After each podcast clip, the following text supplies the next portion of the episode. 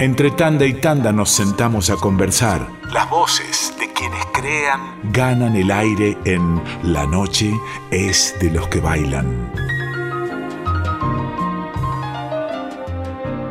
En la noche es de los que bailan tenemos una comunicación muy especial porque vamos a celebrar aquí en el aire de Radio Nacional Folclórica un cumpleaños. Un cumpleaños de un artista que ustedes conocen. Ustedes los han visto bailar a Gloria y Eduardo en la tele, en vivo, en películas, en videos, en un montón de lugares. Y hoy es el cumpleaños de Eduardo Arquimbau, a quien saludamos, le decimos feliz cumple, muy buenas noches Eduardo. Gracias a ustedes por reconocer a un tanguero que muy pocos reconocen a los tangueros.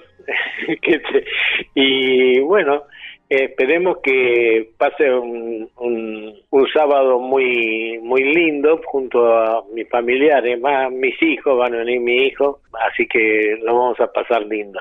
¿Cómo va llevando la pandemia, Eduardo? Bueno, por suerte yo tengo una casa grande, tengo dos máquinas, una para caminar y una para hacer bicicleta, y tengo pajaritos y tengo plantas y riego las plantas, le doy de comer a los pajaritos, tomo sol. Usted me decía, ¿se acuerdan de un tanguero? Qué bueno que se acuerdan de un tanguero, pero usted no solo, eh, junto con, con Gloria, ¿no? No solo han bailado tango, sino que empezaron bailando flamenco. Ese fue los comienzos. Sí, mi señora era bailarina de, español. Sí. Eh, mi señora baila desde los cinco años. Y yo también, cuando me, di cuenta que podía mover el cuerpo al compás de la música, estudié zapateo americano, que era unas cosas que se usaban mucho antes por las películas de Jen Kelly, de Fred Astaire y todo eso, que uno salía del cine zapateando. En uno de esos festivales que se hacían antes, en los clubes de barrio. El maestro de Gloria llevó todas las chicas, bailó Gloria también, y nos vio a nosotros, y como normalmente a los estudios esos antes iban casi todas mujeres, él nos invitó a que fuéramos nosotros y nos incorporáramos para aprender otros bailes. Y él fue el que nos puso de pareja, porque se dio cuenta que yo tenía confianza con la mamá de Gloria y me hablaba siempre a mí y no a los otros chicos, y a mí me hablaba y porque yo era vecino de Gloria, vivía enfrente, a la vuelta. La mamá de Gloria era una muy exigente mujer, eh, no la podía ni tocar a Gloria, entonces eh, me puso de pareja con, con Gloria. Él fue el que nos puso de pareja. Un visionario, el maestro. Nosotros empezamos a bailar de todo, ¿no? Baile español, ruso, hacíamos baile italiano, todas las danzas. Pero no, no bailábamos tango, bailábamos todas las danzas. Y yo bailaba tango en las prácticas entre muchachos. ¿Por qué se bailaba entre hombres? Siempre hay, hay Porque un, hay en las prácticas no iban mujeres, iban hombres, solamente hombres. Y las mujeres aprendían en su casa con sus familiares, con amigos, con hermanos, porque el interés, estoy hablando de los años 40, era todo tango. Este espacio está dedicado al tango y al folclore y sobre todo a la milonga y a la peña. Esa es la idea, celebrar el baile que que ha sido un espacio de encuentro social durante muchísimos años. Bueno, es parte de tu vida eso, ¿no? Claro, claro. Imagínate, en, en, ese, en ese momento, yo soy de un barrio de Pompeya, entonces vos caminabas con la calle y por todas las ventanas, donde, donde siempre escuchabas tango, no se escuchaba otra cosa. Mi papá era coleccionista, tenía discos de, de, de, de esos 78, de esos viejos. Hacía baile en la terraza de mi casa. Yo era chiquitito, tendría ocho años, siete, ocho años, y veía a los jugadores de Huracán que entraban por a, mi casa, subían la escalera, me ponía contento por eso, ¿no? y ustedes, El tango no entendía todavía. Eduardo, con Gloria vivieron esa etapa iniciática de la profesionalización del baile de tango, ¿no? Claro, claro. Mira, nosotros fuimos primero los bailarines de los números vivos que había en los cines. En los cines había números vivos. Cada, cada cine, entre película y película, se daba un número vivo que había cantantes, bailarines, músicos, a veces había mimos, imitadores, bueno, había de todo en esos números vivos. Nosotros Empezamos en número vivo en la calle Corrientes, en el Gran Rex. Había una orquesta que era la orquesta de Pontier, pero sin Pontier. La dirigía un pianista y nosotros éramos la pareja de baile. Y después, eh, con el mismo elenco, pero nos cambiaron al cine Metropolitán y ahí nos vio don Francisco Canaro. Sí. Me llamó a mí y me dijo que él quería tenernos en el elenco de él, ¿no? En ese momento estaba con Marrone, con José Marrone y Francisco Canaro en el Astral. Que era como una especie de teatro musical, una revista. Una revista musical de esas grandes que hacía Francisco Canaro, impresionante, con una orquesta grande, con todo. Y debutamos ahí con el maestro Francisco Canaro, cuando éramos muy jovencitos. Gloria tenía 13 años. Y terminaron yendo a Japón con la madre de Gloria también, porque ella era muy chica, con Canaro. Lo que pasa es que Canaro me decía, negrito, mire que me hablaron de Japón y yo quiero que ustedes vengan a Japón conmigo. y yo le, llamé al representante un día y le dije, mire Miguel, don Francisco me dice toda la noche que va a ser, que vamos a ir a Japón. Usted sabe que si Gloria no va con la madre, no va a ningún lado, así que ¿por qué no llevan a otra pareja? Y entonces el representante me dijo, no, Negrito, es así. Si Canaro te dice que vas a ir a Japón, vos vas a ir a Japón. No te hagas problema porque ese es un problema de Canaro. Bueno, pasó el tiempo y fuimos a Japón. Cuando leí el programa en el Teatro Coma de Tokio, me di cuenta cómo era Canaro, porque la puso de bailarina, la madre de María. Canaro era tan pillo que, tan, que la puso a la madre de Gloria como una bailarina más. Para poder llevarla fue muy muy interesante para nosotros aprender todas esas cosas. ¿Y cómo fue esa primera experiencia para ustedes que eran muy jóvenes en Japón, actuando profesionalmente con una orquesta como la de Canaro, con un artista que sabía tanto del espectáculo como Canaro, más allá de sus dotes artísticas, sabía mucho del espectáculo. Sí, sí, sí. Nosotros bailábamos tango y también folclore. Y no solamente bailábamos nosotros, lo hicimos bailar a los cantantes también. Por suerte vivimos una experiencia única. La historia es así. Antes de Canaro, como Canaro no pudo ir a Japón la primera vez, lo mandó al hermano con su orquesta, la de Juan Canaro, que era una orquesta muy buena, tenía unos músicos espectaculares y también unos bailarines y cantantes muy buenos. Pero eso se fue en el año 54. Desde el 54 hasta el 61 no fue ninguna orquesta, fue nada más que, que se quedaron dos músicos ahí que yo los conocí cuando llegué, pero desde que fue Canaro a Japón hasta el día de hoy, nunca pararon de llegar a la orquesta. Quiere decir que Canaro fue la orquesta que abrió el camino para todos los músicos, para todas las orquestas que, que fueron después. Lo mismo pasó cuando nosotros fuimos en el año 87 con tango argentino. Sí. Desde que fue tango argentino a Japón, abrimos el camino para los bailarines. No hay un espectáculo que nos lleve cuatro, cinco, seis parejas de tango ahí aparece la coreografía, aparece también el trabajo que después ustedes desarrollaron durante mucho tiempo, que es el trabajo de armar coreografías y de armar compañías. Ahora te cuento, ahora te cuento esto lo que nos pasó a nosotros. Cuando nosotros vinimos de Japón, viste que ahora sale ahí 60 años de la televisión. Sí. Bueno, nosotros empezamos en esa época, en los 60 años. En ese momento, el director musical de Canal 13 era Oscar Sabino, y Oscar Sabino era el pianista de Canaro. Sí. Y Oscar Sabino le dijo al director, que estaba haciendo un programa que se llamaba Yo Soy Porteño, el director era David Stiebel, un director espectacular, que fue uno de los maestros que nos enseñó más a nosotros. Fuimos al canal, hicimos una prueba, todos muy contentos, aplaudiendo, todos, todos muy bien, pero el director nos dijo, ustedes bailan muy bien, yo les voy a enseñar, si ustedes quieren, a cómo se baila en la televisión. Yo ponía la coreografía de acuerdo al pedido del programa y él la adaptaba a la televisión por qué teníamos que estar con la luz, por qué teníamos que mostrar la escenografía, por qué teníamos que sentir la luz en la piel. Bueno, era impresionante todo lo que enseñó y nos enseñó a bailar con todo el cuerpo. Por lo general el tango uno lo baila de la cintura para abajo, en cambio nosotros éramos actores bailarines, entonces bailábamos con todo el cuerpo. Y ese fue un aprendizaje que ustedes también transmitieron a otros bailarines, a integrantes de ballet. Nosotros, nosotros tenemos espectáculos muy grandes. Nosotros no solamente hicimos eso, después hicimos otro programa en Canal 11, cuando empezó Canal 11, donde trabajaba Pugliese, la orquesta de Troilo, la orquesta de De Angeli, la orquesta, bueno, todas las más grandes orquestas en el año 64 sería más o menos 63 64 y después en cada lugar que íbamos nos eh, contrataban para hacer un ballet. Primero nos llamó Romay para hacer grandes valores del tango. Sí.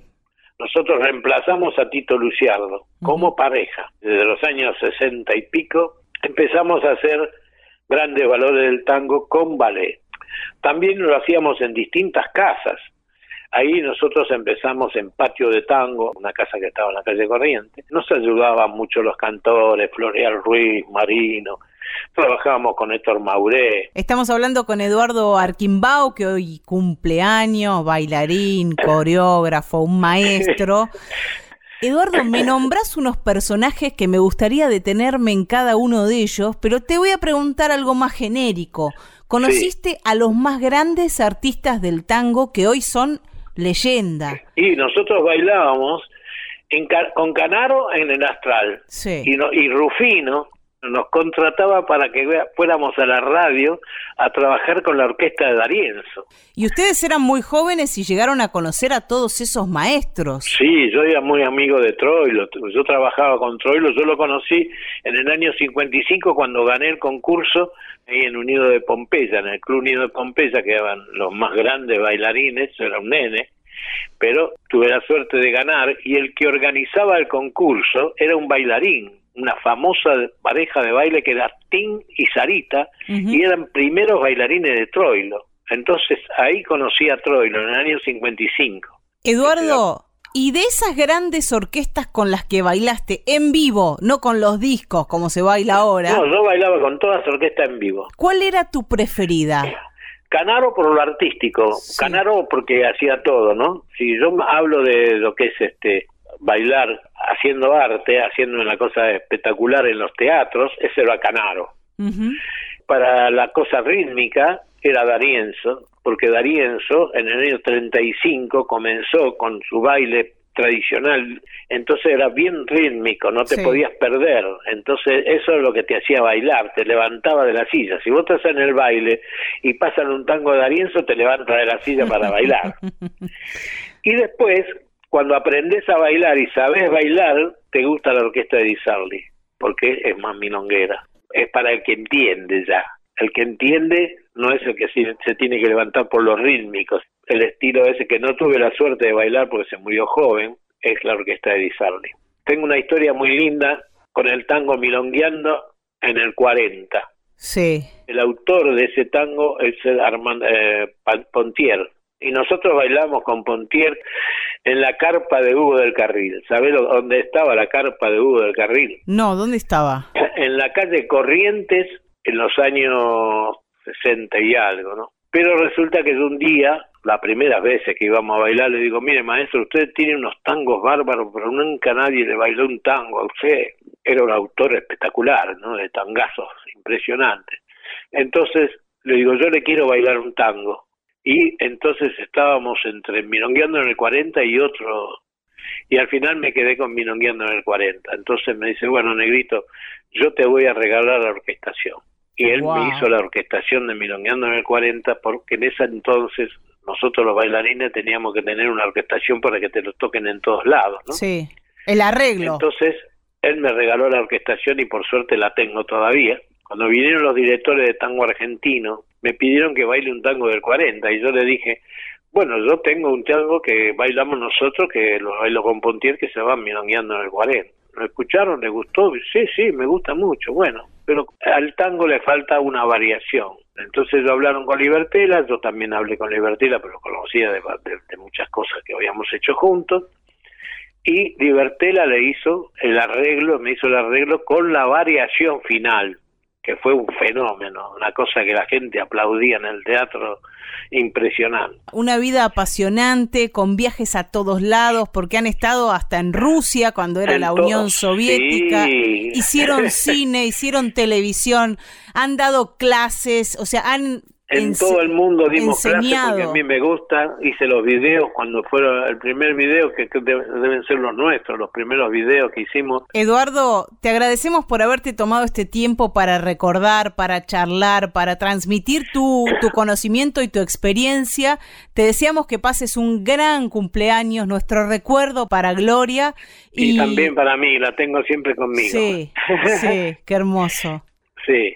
Yo la tuve en brazo cuando nació, ¿sabes? Sí, porque eran vecinos. Sí, yo le llevaba la carne a la casa porque hacía el reparto de la, carnicería de enfrente de la casa. toda la vida, toda la vida juntos y, así siguen. Y así, sigo, siempre juntos. Eduardo, que pases un gran cumpleaños y, te agradecemos enormemente por esta comunicación. Muchas gracias, muy amable. Un gran abrazo. Un saludo a toda la audiencia y que viva el tango y el folclore, que son las músicas auténticas nuestras. Que viva el tango y el folclore, que vivan Gloria y Eduardo. Un abrazo. Gracias.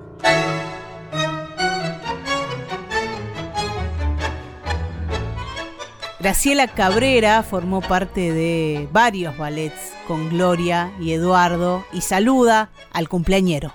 No tengo más que agradecimiento a él y a Gloria. Si existen personas generosas en este ambiente, lo son y lo han sido siempre Gloria y Eduardo. Con mi hermano José Luis Cabrera estaremos eternamente agradecidos por las oportunidades que nos brindaron en Canal 9, Grandes Valores, y las giras con la orquesta de José Colangelo mientras ellos giraban por el mundo con el espectáculo tango argentino. Te deseo lo mejor junto a tus amados hijos Dieguito y Grisel. Te queremos, valoramos. Hasta el próximo cafecito en San Juan y Boedo, querido Eduardito. Una bailarina, Mónica Canda, también quiere saludar a Eduardo Arquimbau en su cumpleaños. Recuerdo cuántos escenarios pisados y cuántos momentos vividos. Recuerdo siempre que los lunes era nuestro día franco, cuando estábamos con Taco Argentino, siempre salíamos a conocer un lugar distinto. Gloria, vos, tus hijos Diego y Gris y Luciano, Bárbara y Joana, mis hijas y yo, teníamos eso en común. La familia era lo primero. Y a los dos también la vida nos sacó nuestra mitad. Amigo, hay que seguir adelante porque ellos que están en el cielo así lo querrían. Feliz cumpleaños, Eduardo. Un cariño enorme, enorme, enorme. Escuchamos a Oscar Héctor Malagrino, bailarín, organizador y musicalizador de milongas. Saluda a Eduardo Arquimbau. Frecuentó las milongas a la par de todo el mundo, nunca se la creyó. Hizo todo, bailó con casi todas las orquestas, creo que con menos de viajó por el mundo. Después de Chapa triunfó con tango argentino. Una gran persona, junto a Gloria, una gran mujer inolvidable. Los quiero mucho y lo más importante de él, que siempre, pese a que bailó para, conoció a Madonna, Leslie Caron y a muchos grandes del mundo, siempre recuerda eh, su gran triunfo en el Unido de Pompeya. Eso demuestra la humildad que tiene él un muchacho de barrio. Eduardo querido, te mando un abrazo enorme. Vos sabés que te quiero mucho de toda la vida. Milongueando en el 40 de Armando Pontier por el Sexteto Mayor. Para poder armar esta producción, este festejo radial de cumpleaños de Eduardo Arquimbau, contamos con la ayuda de Natacha Poveraj, de Graciela García y de Hernán Malagrino, a quienes les agradecemos un montón porque estuvieron en los detalles para que sonaran las voces de agradecimiento y de homenaje a Eduardo.